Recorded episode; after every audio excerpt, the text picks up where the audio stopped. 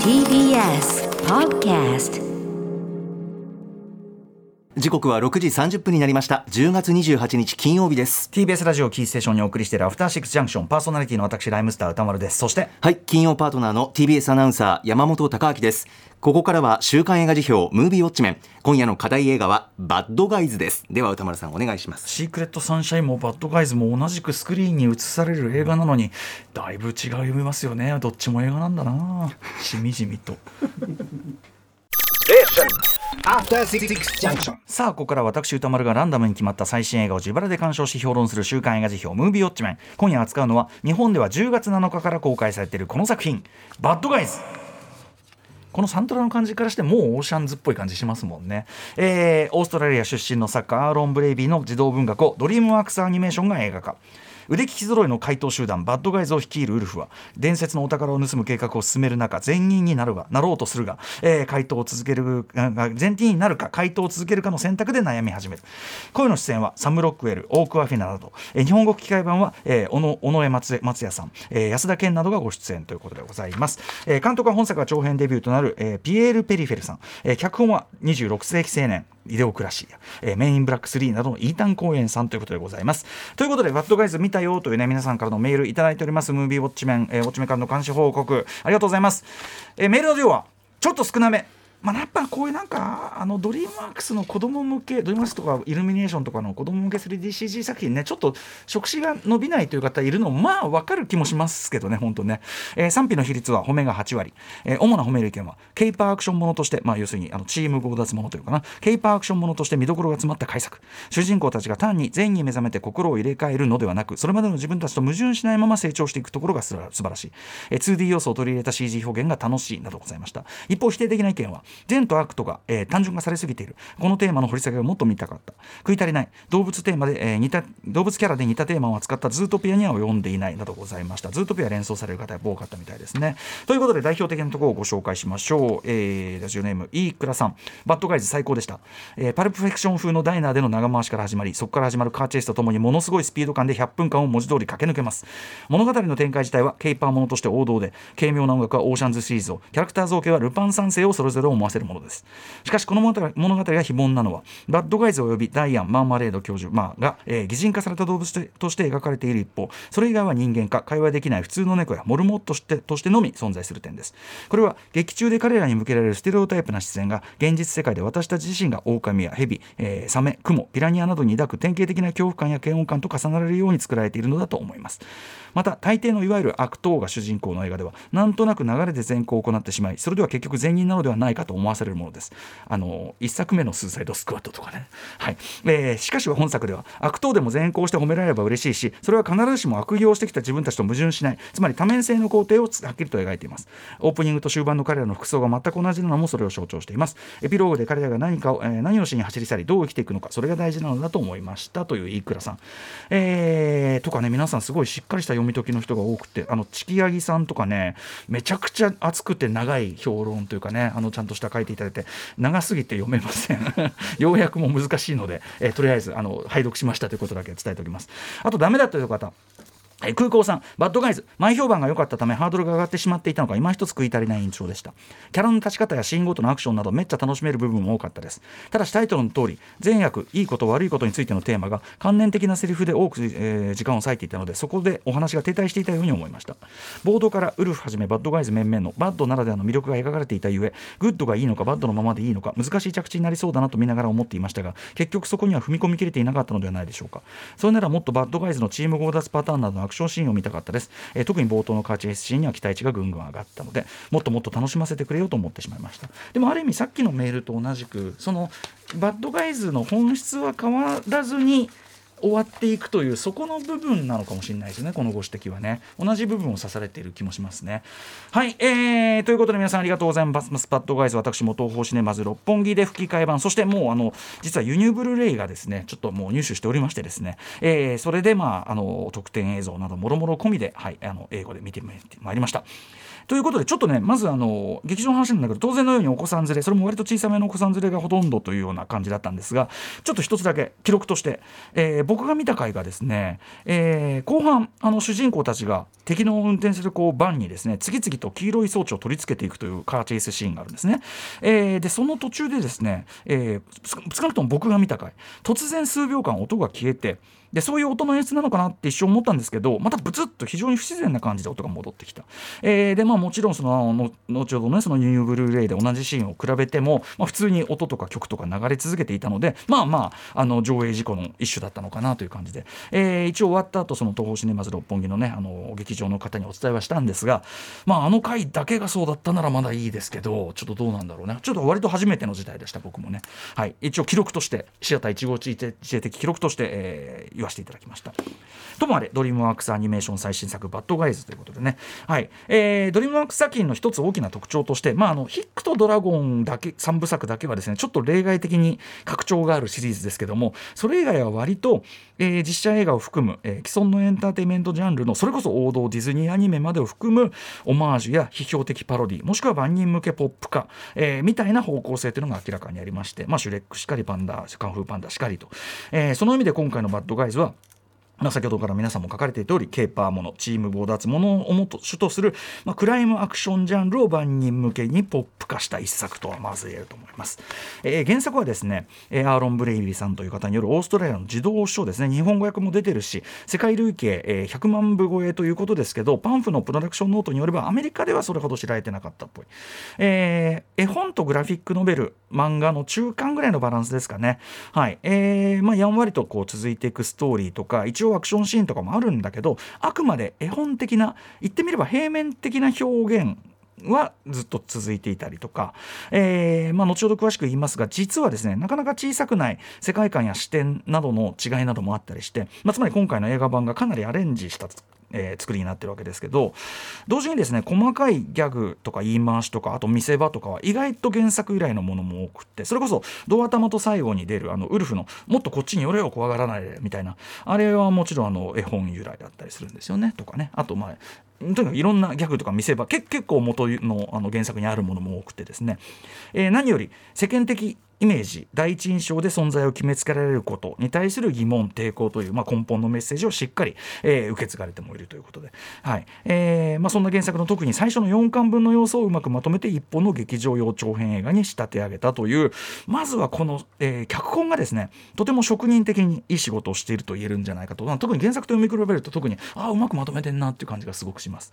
ということでぜひ今回は皆さんこの脚本を手掛けた制作総指揮にもクレジットされております。イータン・コーエンさんという人覚えて書いていただきたいと思います。えー今回の「バッドガイズ」えーと直結する、まあ、過去の、えーファミリー向け 3DCG アニメーション仕事としては、えー同じくドリームワークスの「マダガスカル2」というね2008年のがありますけどイータン・コーエンさんただねイータンさんは、えー本来はですね非常に毒気の効いた、まあ、時にはちょっと効きすぎているかもしれない、えー大人向け効きすぎていて笑えないみたいな大人向けコメディをずっと作ってきた人でまあ何しろ脚本デビューがですねあのビーバスバッドヘッドですよでそれからキングオブヒルと来てですね。で同じくマイク・ジャッジ監督の実写作品あのイデオクラシー。放題26世紀青年ってこれいい加減もう勘弁してくれませんか？イデオクラシー2006年の大傑作とかですね。その後もトロピックサンダーであるとかですね。メインブラック3ですよ。メインブラックは皆さん3です。3最高です、えータイトルを並べるだけで思わず顔がほころんでしまう、えー傑作群を手掛けてきた方という、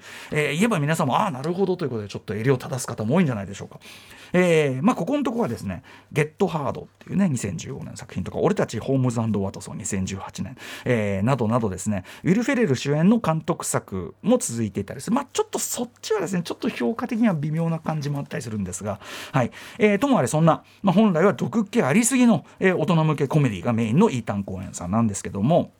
えー振り返ってみれば割とですね共通して、えーなかなか素直になれないツンデレなバディものを描くのが得意な人っていうか結構どれもそういう話だなみたいなところがありましてその意味では確かに今回の「バッドガイズも」もちろんチームなんだけどチームものなんだけどストーリー的な根幹にあるのは特にウルフとスネーク狼と蛇のバディ的絆の再確認というところがストーリーの肝なので、えーということですね。なのでまああのさっき言ったその前日マダガスカル2のその実績も含めましてちなみにマダガスカル2も、あのー主人公のそのライオンのアレックスっていうのとシマウマのマーティとのまあなんていうかなツンデレ的なバディ感がやっぱり肝ですね。一旦仲違いしかけてまた戻る絆の確認みたいなそれが肝だった。似てますよね今回のとね、えーやはりイータン・コーエンさんらしい仕事をしているというふうに言えるのかもしれません、えー一方監督のピエール・ペリフェルさんという方は、まあ、ドリームワークス本当に叩き上げのアニメーターですね。で、えー監督デビューとなる短編の「ビルビー」というこの2018年の5分ぐらいの短編なんですけどこれね日本でのみボス・ベイビーの兵としてあの前座というかな先に劇場で上映されたんです。なのでなので見たことある人日本では多いと思います。ビルビー。あのあれもウサギとふわふわの小鳥の一種のバディものというのがありましたね。はい。ということでバッドガイズね。まず、えー開幕早々アニメーションとしてはなかなか異例の演出がしばらく続くのでここでまずはおこれはちょっと一癖あるぞと、えー姿勢を正す方も多いんじゃないかと思います、えーまあ、これはもう皆さんメールにも書いてらっしゃる方いっぱいいましたもろにパルプフィクションオープニングオマージュな、えまあ、ダイナーのテーブルに向かい合って座っている2人のキャラクターの比較的どうでもいい会話を、え固定カメラの長回しで言っちゃえばのぺーっとダラダラダラーっと見せるくだりがしばらく続くと。でですね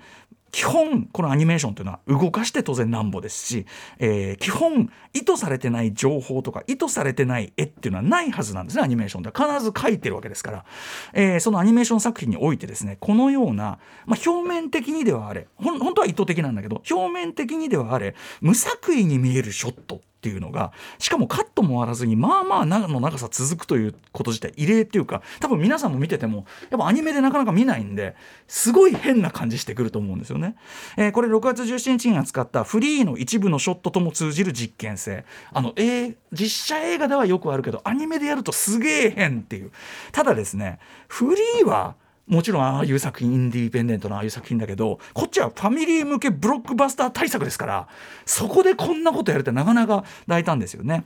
でまあそのままカットが続いてですね、まあ、向かいにある銀行の強盗に入っていくというくだりまでが一つ一つ一つ連ねで、えー見せていくわけですけど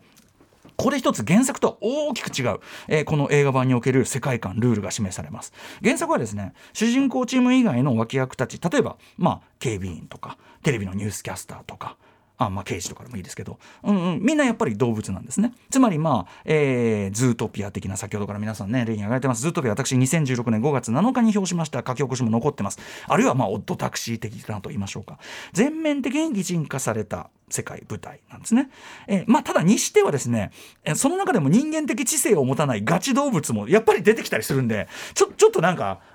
え？みたいなえ？みたいな感じでちょっとあるんだけど、えーとにかくですね基本、えーまあ、完全に擬人化された動物の国。まあまあシンプルですよね。まあそういうことなんだみたいな、えーそれに対してこの映画版は、まあ、先ほど言ったパルプフィクション的なダイナーのシーン、えーが、まあ、ずっとさっき言ったように固定ショットでずっとノーペート撮っててで2人が、まあ、立ち上がって店出ようかなっつってでカメラが動くと実はこのウルフとスネークの2人以外は全員人間でのみならずその2人を見て驚いて怖がってるわけですよ。えーでややこしいのはですねこれ主人公チーム以外人間ってルールかと思うとそうでもなくてさっきからも言ってますけど主要キャラクターの一部、えーまでが擬人化された動物であとは原作と同じく非人間的な知性要するに知性があんまない、えーガチ動物も出てくるという感じで。でまあここだけ取り出すと何この世界観ルールみたいなちょっとね、えーなる人もいると思うんですよね。僕も最初はこうな何なのみたいな。でもちろんあのそこまで厳密にこれルール化したような作品じゃないですよと。つまりそのそんなに真面目になる作品じゃないですよと。リアリティライン下げてくださいみたいな。もう動物がもうと人間が両方いて喋っててなんかは知んないけど踊るなそんな感じなんですみたいな、まあ、そそれもあると思いますそんなにそんなにそこあの真面目にうんぬんする映画じゃないですよという宣言を最初でしてるとも言えるし同時にえーまあ、先ほどのメールでおっしゃってたことと通じますがこの作品なりの線引きというのも、まあ、実はしっかりあると、まあ、私も思います。要はさっき言った、えー原作もこの映画版も共通している、まあ、バッドガイズという作品の根幹をなす部分。つまり、えーまあ、ある種の存在は世間的イメージ第一印象で中身も決めつけられてしまう定義されてしまいがちというそういう部分をそこを担っているキャラクターたちがこの作品では擬人化された動物となっている。そういうルールが一応はっきりあると思います。あの主人公チームのみならずこれはちょっとネタバレになるので詳しくこれがこうだとは言いませんが動物化されてる人キャラクターには全員それがあるわけです。世間的にはこう見られがち。だがそうとは限んないじゃんっていうそういうものを持ってるわけです。えーでズートピア的にねこれ全てを動物にしてしまうとまあ、ズートピアは肉食草、えー肉食草食というあれで色分けがされてて描かれてて。なのでズートピアズートピアで結構ことあの偏った動物配置の仕方をしてるんですよね。あの言いましたけど要するに類人猿とか出てこないとかね、えーあったりする。まああれは肉食菜食で色分けをしてるんだけど本作のようにですね例えば主人公チーム側にピラニアとかクモという例えばそのし体そのものは小さい生き物まで混ざってるので原作みたいに例えばね警備員がゴリラとしてゴリラとクモとヘビどっちが怖いってちょっとなんかややこしくなりますね。わかりど全部フラットに動物しちゃうとこのなんか主人公たちの怖がられがめちゃくちゃ分かりづらいんですよなんか。あので絵本はですねそのさっき言ったように非常に単純化された世界であんまりその背景の世界みたいなのを詳しく書き込んでない絵本なのでまだいいんですけどこれみたいにその世界観までこうちゃんと後ろまで描いちゃうとななんでこの人たちだけがいきなり怖がられてんのかゴリラって怖いじゃんみたいなことになりかねないんで。はいということで現状のように単純に人間から見たイメージ人間から見た印象というところに絞ったのは物語世界観構築の効率上まあ理にかなってるっていうふうに言えると思うんですよね。はいえーちなみに原作ではですねウルフは最初から善人になりたがっているという立場なので180度違うようにも一見見えますがやはり、えー色眼鏡で最初から見られることへの疑問であり抵抗というその後の本質は全く変わっていないぶれてないというふうに言えると思います。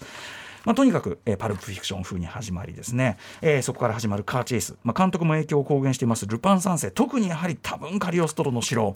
ですね。あの車からあの札束がわーって出てるたりするのもうカリオストロですよね。カリオストロ感はもちろん強いしそもそも本作のこれも絵本と全然これは絵柄というかデザインが違いますけど本作のウルフ主人公ウルフの、まあ、シルエットとか特にピョーンってこう飛んだ時の足の長いで足首だけがちょっとでかいみたいな足っていうか足から先足首から先がでかいようなあのシルエットからしてまあまあとってもルパン三世っぽいというね。あとまあ他のキャラクターは、まあ、それこそ宮崎駿版の名探偵ホームズ風なに見見える瞬間もあればあのやっぱ鳥山明感特にピラニアはねすごい鳥鳥山明っぽかったりしますよね。はい、あとですねまあその、まあ、パルプフィクション風に始まってカーチェイスが始まり、えー大量のパトカーがですね次々とまるでおもちゃのようにクラッシュしまくっていく様はこれ完全にブルース・ブラザーズですね。もうブルース・ブラザーズクライマックスです。ブルース・ブラザーズオマージュもう一個皆さん見逃さないでいただきたい。というか聞き逃さないでいただきたい。ものすごい人数の警官に取り囲まれるという時のですねその警官たちの「はいはいはい」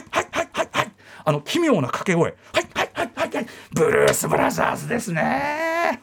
ねえー、分かってんね。みたいな。ブルース・ブラザーズで笑うとこそれね。みたいな。はいはいはいはいはい。えーあとですね、まあ、当然そのミッションインポッシブル的な、まあ、侵入作戦みたいなのもあってですね、はい、ただもちろんあのサメの変装があの感じで通用してる時点でまあさっきから言ってますけどリアリティのラインはめちゃくちゃ低いっていうかまあシリアスな話じゃないよっていうのはもちろん宣言されてるわけですね。むしろそのこれで通っちゃうのかいっていうおまぬけさを楽しむまあまあやっぱりそのドリームワークス的なパロディ的なあの重み比重が高い笑いなのは間違いないと思いますけど。はい、で、えーでまあいろいろもろもろのオチはやっぱりきっちりオーシャンズシリーズ流儀でしたね。うん、あの実はってやつですよね。オーシャンズ流儀だったりして。はい、でまあこれよく言えばその展開そのものですよ。よく言えば間違いなく楽しめる。悪く言えばやってることそのものにそこまで新鮮味はない。という言い方はできてしまうんですけども、えーまあクライマックスあの悪役側が仕掛けるテロリテロリズムはですねあれはバットマン・リターンズのクライマックスのあれをさらに大量かつ大規模にしたら結果ワールド・ウォー・ Z になってしまったっていう。あの絵面とか面白かったですけどね。まあ面白いですけど。ただ、えーこれはですね今回のそのバッドガイズに関してはその展開そのもののフレッシュさというよりはその中の一つ一つのアニメーションとしての表現こそがまあ実は面白い作品でもありましてこれももちろん皆さんあの書いていただいてました、えー端的に言えば 3DCG 的表現と、2D アニメーション的表現、えーさらにはグラフィックノベル漫画バンドデシネ的な 2D 絵表現ですね。絵の表現、えーその全てが複雑にハイブリッドされたような様式になってる、えー例えばキャラクターそのものは陰影がついてたりして、まあ、3D 的。だけど漫画的な縁取りがされてたりしてこれは 2D 画的、えーでアクションシーンになると煙など特に自然現象が 2D アニメ的に表現されてたりしてでそれらが改めて立体的に再構築されてるというようないくつかのこうレイヤーになって再構築されてるような感じで、えーこれはもうはっきりですね、えーまあまさに革命的傑作革命的名作でしょうね。スパイダーマンスパイダーバース2018年。これ以降の表現。まあこれあの作り手たちも公言してます。もう明らかにスパイダーバース以降の、えーアニメ表現になってると。でかように絵作りが非常に複雑新しめの表現てんこ盛りな分ですね。アクションシークエンスそのものの構造はむしろ古典的分かりやすい構造にとどめておいたというのがまあ実は賢明なバランスかもしれない。これでアクションシーンまでですねあの複雑なことやっちゃうとちょっと分かりづらくなっちゃったかもしれないんで。はい。えーちょっと駆け足ですね。吹き替えも良かったって話。特に ABCZ のね河合育人さん、えーピラニアという役は途中歌を歌うくだりがありますんで、はい。えー元あのアンソニー元のねその声がアンソニー・ラモスだけあって、まあ、なかなかなあのハードルだと思いますが負けてなかったと思いますし。あとあの、えーサメの声を当てているチョコレートプラネットの長田翔平さん。オープニングの「あのキャントストップ・ウォント・ストップ」というグループあのあれのアーティストの「ストップ・ドロップ・ロール」という曲のあの最初のラップを英語ラップを英語ラップを長田さんがやってるんですよね。これまあ普通に日本語訳詞つけてやれよって気もしなくもないけどあの英語ラップ俺最初にあの曲が普通に流れてるのかと思ったぐらい、まあ、見事な再現まあでもここは日本語訳つければいいだけではって気もしなくもないが長田さん堂々といい声。ラップ見事でした。あとあの元はオーク・バフィナが声を当ててるあのタランチュラ、えーあのハスキーな感じちょっとこうはすっぱなというのかな感じがファーストサマーウイカさん。これも見事にトレースされてたと思う。非常に良かったです。何の違和感もなかったです、えーということでメッセージ的にもねあの悪いその社会的イメージを押し付けられるその社会的な立場にいる人が、まあ、結局その悪悪というのを再生産するサイクルに入っちゃってでその悪の磁場にいることが仲間とのかろうじての絆になってしまうためまたその悪の要するに世間が悪を押し付けるイメージが悪の再生産につながっちゃって本人のアイデンティティもどんどん悪よりってかなそうそれによって仲間がつながってる状態になっちゃってっていうこれは現実にももちろんあるそのサイクルですし言っちゃえばこれフッドものによくあるテーマですよね。ボーイズ・イン・ザ・フットとかポケットいっぱいの涙の何でもいいですけどフッドものにあるようなテーマ提示を実は子供向けの作品でやっててそれも非常に意義深いかと思います。あとはそうですね僕こうもうこの1点だけでこの映画最高ってなったんですけどもう本当にピンポイントですよ。泣きながらアイスをチューチューするサメの表情。もうもうあれだけで最高っていう。泣きながらアイスをチューチューするサメの表情。最高です。マジで。あの瞬間だけ額に入れときたい。ぐらいの感じ。はいということであのまあ声高にではないですけどメッセージもしっかり入ってるしまああの本当に絵面の新鮮さ、まあ、ギャグもすごく面白いですしはい、えー楽しめる。特にあのルパンテイストは皆さんが思ってるよりはかなり濃いめなのではい、えー楽しめるんじゃないでしょうか。はい、えー楽しい一作でございます。ぜひ劇場でウォッチしてください。なめずにね。先ほど申し訳ございません。映画表の中で ABCG、えー、ねあのーえーえっとあれです。えっとごめんなさい。えっと今出てこない。あ畜生かわそう河合河合文人さんのことを河合育人さんって言っちゃってすみません、はい、ひら平沢育子さ子さんというブラスト編集長の名前がありましてそれと間違えてしまいました。文人さん。はい。申し訳ございませんでした。ということで来週の候補作品えっ、と9作品を発表します。いきます、えーまず最初の候補はこちら。えーデビッド・オーラッセル最新作「アムステルダム」続いてはこちら、えー人生は二度とない」え3つ目はこちら「RRR」えーそして4つ目はこちら「アフターヤン」5つ目、えー線は僕を描く」6つ目。これはえっとね、あのプロデューサー岩崎君もおすすめの作品でございました、ドキュメンタリー「オール・ザ・ストリート・アー・サイレントニューヨーク19871997」ヒップホップとスケートボードの融合、えーそして7つ目はこちら。もっと超越したところで先週のねえーリスナー枠でした。そして8つ目はこちら。 Support the Girls。はいあのー特集もさせていただきました。はいそして、えー最後の候補はリスナー枠推薦枠ですえーっと鈴木さんからいただきました。夜を越えるという旅の映画の評論をリクエストいたします。とんでもない映画を見てしまったという実感があり私一人で抱えきれずにいるのです、えー鑑賞後は得体の知れない感情の波に襲われ頭を抱え震え泣き、えーししていました。一切の誇張なく人生で初めて芸術エンターテインメントに魂をわしづかみにされたのです、えー宇多丸さんも大好物に違いないほにゃらら映画の近年における最高傑作だと確信いたしました、他熱いリクエスト多数です。ということで Let's ガチャタイム。はい、えー引き続きあ一個。あのえーウクライナ支援ね1万円余計回しをしますので、まだまだね。畜生本当に、えー、5 5です。線は僕を僕を描く、はい。はい。小泉監督すいません、えーもう一回回すことになっております、はい。恨むならプーチンを恨んでください、さあ3が出ました。三えー、あ来た。RRRSS ラージャマウリ最新作しょうがねえな。行ってみよう。長いから。確かに結構ある。あとあ iMAX で場面とセリフが違うとかそういうことやめてくんない？嘘嘘。嘘。嘘。最悪ちょっとちょっと iMAX 見れなくても許してくださいね。はいでも最高に面白い映画ですから RRR 行ってみたいと思います。はい、えー、ムービーウォッチメンでした。After Six Junction.